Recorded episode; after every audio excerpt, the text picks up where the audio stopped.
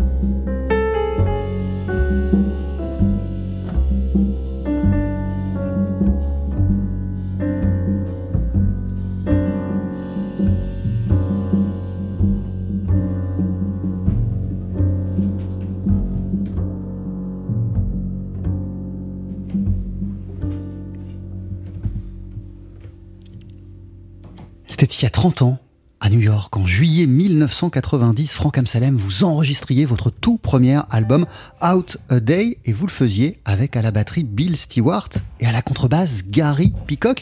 Euh, à quelle occasion vous avez rencontré Gary Peacock préalablement à cet enregistrement? Ben, euh, tout au long des années 80, j'avais envie d'enregistrer avec lui euh, lorsque j'estimais que, que j'en étais prêt. Et euh, donc je l'ai appelé, puis euh, il a dit oui, euh, peut-être, c'est possible, il faut voir quel genre de musique. on va pas jouer des standards, j'espère. tu composes, oui, enfin j'ai dit oui, tout ça, il n'y avait pas de problème. et voilà, donc on a répété une fois avec Bill, et puis c'était très bien. Et puis c'est tout quoi finalement on s'est retrouvé au studio la musique était fraîche elle était, était sous-répétée et euh, d'ailleurs, la prise que vous entendez là, on en a fait au moins 6 ou 7, parce que mine de rien, c'est une prise, euh, il y a je pense 15 euh, mesures dans ce morceau, et ça nous a tous déséquilibrés, même si c'est moi qui l'ai écrit, je, venais de l'écrire, peut-être quelques heures avant. Et donc voilà, il, il, était assez méfiant des, des gens qui voulaient capitaliser sur le trio de Keith Jarrett et faire des standards un peu, pour, et l'avoir lui sur le disque. Donc voilà, mais ça s'est très très bien passé. Alors euh, à l'époque, vous habitiez aux États-Unis, Franck euh, Amsalem, des possibilités de contrebassiste, il y en avait des, centaines. Euh, qu'est-ce qui a fait que durant tous les années 80, votre rêve c'était d'enregistrer avec lui? Eh bien, tout simplement, comme mes amis ici, j'étais un petit peu fasciné par, par le trio de Jarrett. Et ce trio, à l'époque, à l'époque, euh, c'était vraiment quelque chose de phénoménal. On, ne manquait jamais ses concerts et, et puis euh, oh, j'étais fasciné aussi par le parcours de Gary qui euh, finalement n'était pas tellement enregistré à l'époque. Il avait eu son heure de gloire dans les années 60, avait disparu pendant longtemps, avait fait cet album que vous avez passé, Tales of Another, qui est, qui est, un album extraordinaire. Et ça nous avait tous marqué beaucoup. Et moi, j'avais envie de, me positionner dans cette mouvance. Et vous aviez euh, des idées euh, en tête en lui passant un coup de fil avant qu'il vous dise euh, pas de standard, hein. franchement. Est-ce que tu composes Est-ce que tu fais autre chose euh, Il y avait la volonté de faire quoi avec lui? Juste de la musique C'était exactement ça. C'était la volonté d'enregistrer sur ce disque. Il y a sept morceaux originaux, deux standards. Ça se faisait souvent à l'époque. On demandait toujours qu'il y ait un ou deux standards, même maintenant. qu'il y avait, je voulais de la musique originale parce que j'avais pas envie de, me retrouver à jouer des standards. À une époque, il y avait encore beaucoup beaucoup de gens qui les jouaient très très bien et d'une et qui avaient comment dire une certaine légitimité à les jouer. Il faut pas oublier que j'avais à l'époque j'avais 27 ans. Donc euh, j'ai essayé de, de, faire au mieux.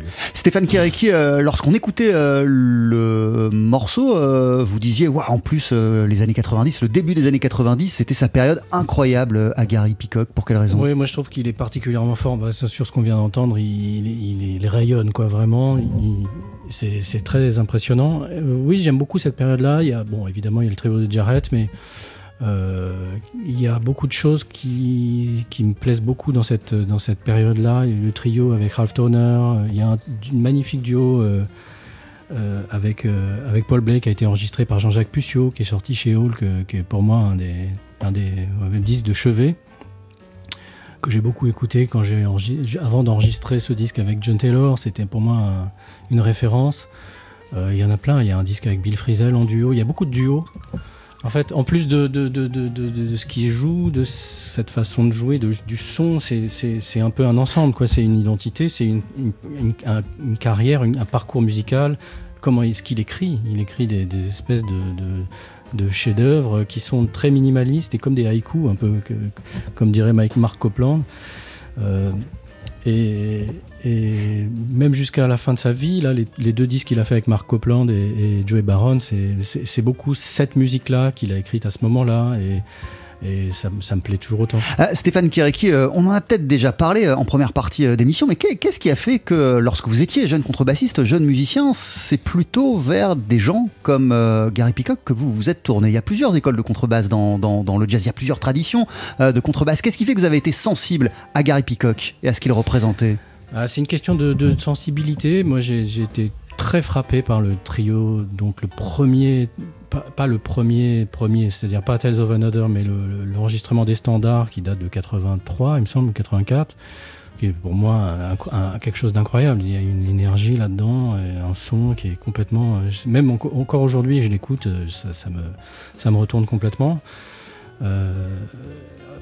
vraiment spécialement celui-là. Après, voilà, c'est ce, et le trio de, Bill Evans avec La Faro qui ont été vraiment pour moi les deux grands chocs quand j'ai commencé à jouer de cet instrument-là. Donc, euh, par la force des choses, ça c'est resté quelque chose de très important pour moi.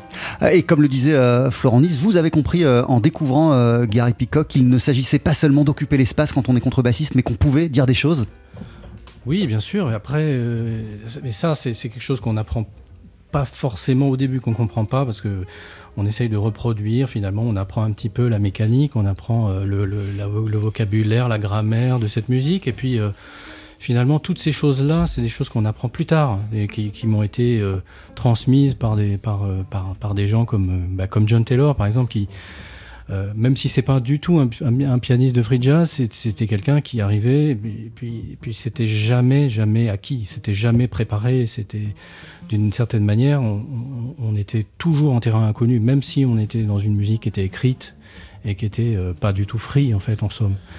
Mais euh, c'est la grande leçon des grands musiciens, c'est celle-là. C'est qu'il faut euh, se renouveler, il faut euh, être disponible.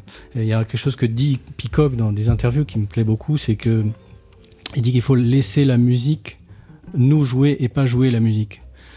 Euh, ça, ça, ça, ça, veut tout dire. Euh, Florent Nice, euh, il y a évidemment le trio de Keith Jarrett. On a parlé d'Albert Ayler, on a parlé de Paul Blay, on a parlé de Bill Evans, de tout ce qu'il a pu faire par ailleurs, Gary Peacock, des, groupes à la fin avec, avec Mark Copeland. le trio de Keith Jarrett, ça reste un, sommet, ça reste un monument, non seulement dans la manière de s'approprier et de magnifier les standards, mais ils n'ont pas fait que ça, Jack de Jonette, Gary Peacock et, et Keith Jarrett ensemble. vous, en tant que contrebassiste, lorsque vous écoutez euh, cette formation, ce trio? Qu'est-ce que, qu'est-ce que, qu'est-ce que vous vous dites? Et, quelle claque vous prenez? Euh, alors, ce, que, ce, que, ce qui a été dit aussi préalablement, c'est aussi intéressant de, de, prendre ce trio comme étant la suite de, de quelque chose. Et, et, quelque part, je pense que ce serait pas justice euh, que de dire aujourd'hui euh, que Gary Peacock était le, contrebassiste du trio standard de, de Keith Jarrett. C'était vraiment pas que ça. Au même titre que Keith Jarrett, c'est pas que le trio standard. Donc, euh, donc évidemment, c'est un trio extraordinaire euh, pour, pour, pour toutes les raisons qu'on a, qu'on a énumérées avant. toutes les, moi, ce que je trouve extraordinaire aussi, c'est les. Là, pour parler plus de contrebasse, c'est, on l'a aussi un peu évoqué avant, c'est, la prise de risque. Euh, dans, les choses que disait aussi Gary Peacock, c'est essayer de, toujours, euh, d'une certaine manière, se comporter comme un débutant et de ne pas, bon ça je crois que c'est une phrase qu'il a piqué à Miles Davis, mais de ne pas faire ce qu'on sait faire, ce qu'on sait déjà faire. C'est un, truc que je, trouve euh, super intéressant et qui permet aussi de comprendre mieux... Euh, j'imagine le néophyte qui va écouter Gary Peacock, il, va pouvoir se dire, mais, mais c'est marrant, c'est un peu faux, c'est un peu... Et en fait, je pense qu'il faut vraiment comprendre que, que, Gary Peacock avait ce souci de, de et moi je trouve c'est un truc génial, d'essayer de se perdre lui-même, de, se retrouver dans, comme disait Stéphane avant, dans un terrain inconnu. Et, et, je trouve que cette démarche-là, euh, c'est une démarche euh, dure à avoir. Il euh, faut, faut un certain courage pour l'avoir. Et je trouve que c'est, ouais, c'est assez extraordinaire ça, ce côté-là de son jeu.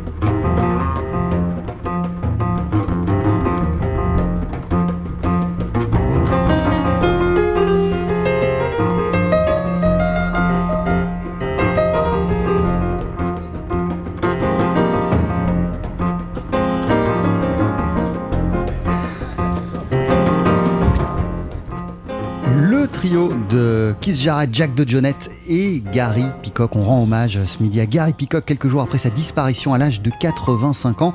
Euh, ce qu'on vient d'entendre, euh, Stéphane Kéréki, ce ne sont pas du tout des trios. Donc, euh, résumer, euh, ce ne sont pas du tout des standards. Résumer le, trio de Keith Jarrett au standard, c'est faux. C'est ce qu'on disait en première partie d'émission. Il, y, a eu autre chose. Non, il y a, ça. Voilà, il y a les ostinatos. Voilà, c'est quelque chose qui rentrait vraiment dans le vocabulaire aussi. Cette espèce d'ostinato un peu folk.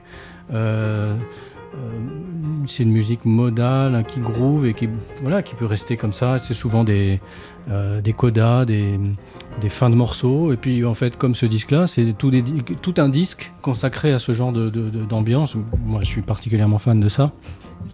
Mais oui, effectivement, c'est pas c'est pas un trio qui joue que des standards. C'est un trio, voilà, qui s'appelle le trio standard, mais qui finalement après. Euh, à développer sa propre musique. Alors, euh, il nous reste très peu de temps euh, et encore plein de musique euh, à écouter. Vous, vous lui avez dédié un morceau il y a quelques années qui s'appelle tout simplement Gary. Oui.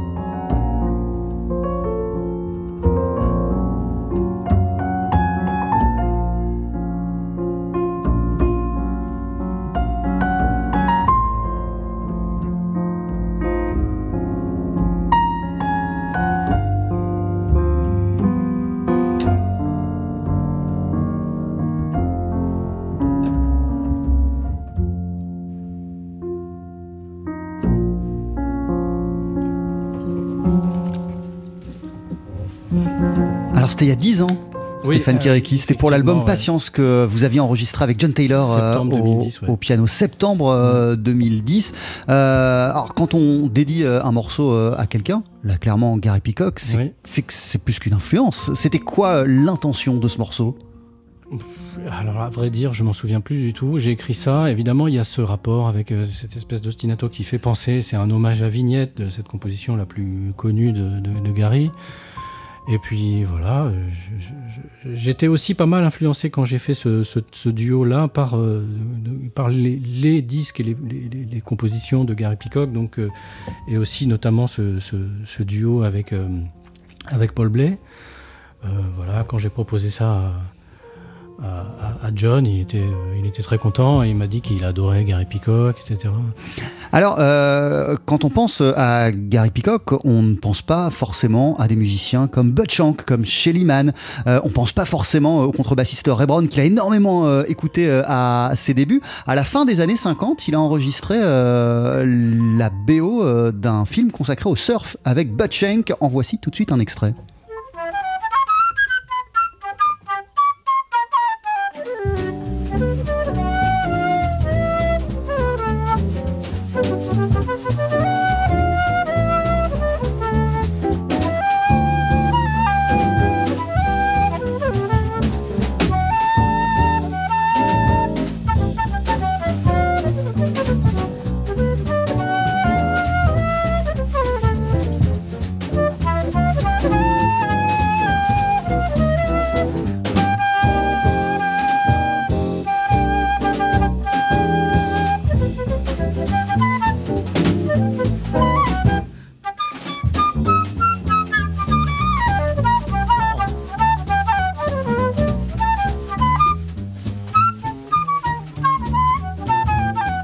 Ça, c'est en 1959. Et quelques années plus tard, il fait partie du quartet d'Albert Hiller, il y a 5 ans, qui sépare ce qu'on est en train d'écouter à cet enregistrement.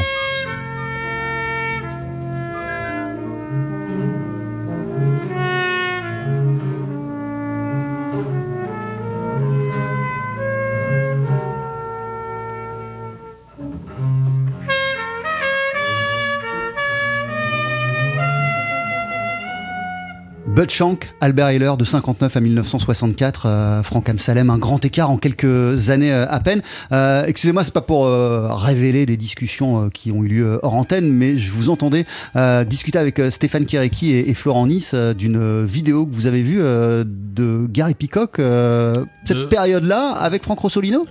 Il me semble, oui. C'est une vidéo d'un d'un show télévisé américain euh, très connu. Et, euh, il me semble c'est Frank Rosolino et il y a certainement Gary Peacock. Et où il joue exactement comme on le connaît qui joue 30 40 50 ans après.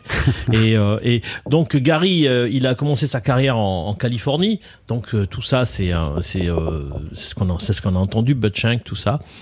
Ensuite il est allé sur New York où il, il, est, il a beaucoup traîné avec les gens qui faisaient du free de la musique très libre ensuite, il a fait des expériences, euh, on va dire, de, avec euh, toutes sortes d'hallucinogènes et tout ça, qui a plus ou moins l'a révélé sa propre personnalité, qui a fait qu'il a arrêté la musique. On est à la fin des années 60 et il est allé euh, vivre au Japon et tu pratiquais la macrobiotique, euh, le zen euh, et toutes sortes de choses comme ça. Il arrête la contrebasse et lorsqu'il revient aux, États-Unis, il va étudier à l'université de Seattle la biologie moléculaire. Donc tout ça pour dire qu'en fait c'était un espèce de génie euh, qui parlait japonais, qui, il, savait faire plein de choses. Moi quand j'ai répété avec lui chez lui, il était, il, il habite au-dessus d'un garage, un espèce de studio comme un étudiant. Euh, pauvre euh, euh, pouvait le faire, alors qu'il il, était assez cher comme contrebassiste. Il avait sûrement les moyens de, se payer mieux. Voilà, c'était c'était une personnalité incongrue qui pouvait aller donc de ce qu'on a entendu, Bud Shank, tout ça, aux, choses les plus débridées. Merci beaucoup Franck Amsalem d'être passé nous voir sur TSF Jazz. Stéphane Kéréki, merci également. Florent Nice, mille merci. on va se quitter avec, après la pub, Gary Peacock en 2016 un extrait de son dernier album enregistré donc avec euh, Mark Copeland et euh, Joey Baron. Euh, l'album est sorti sur le label ECM sous le titre de Tangents et il y reprend notamment le Love Theme from Spartacus. C'est juste ça.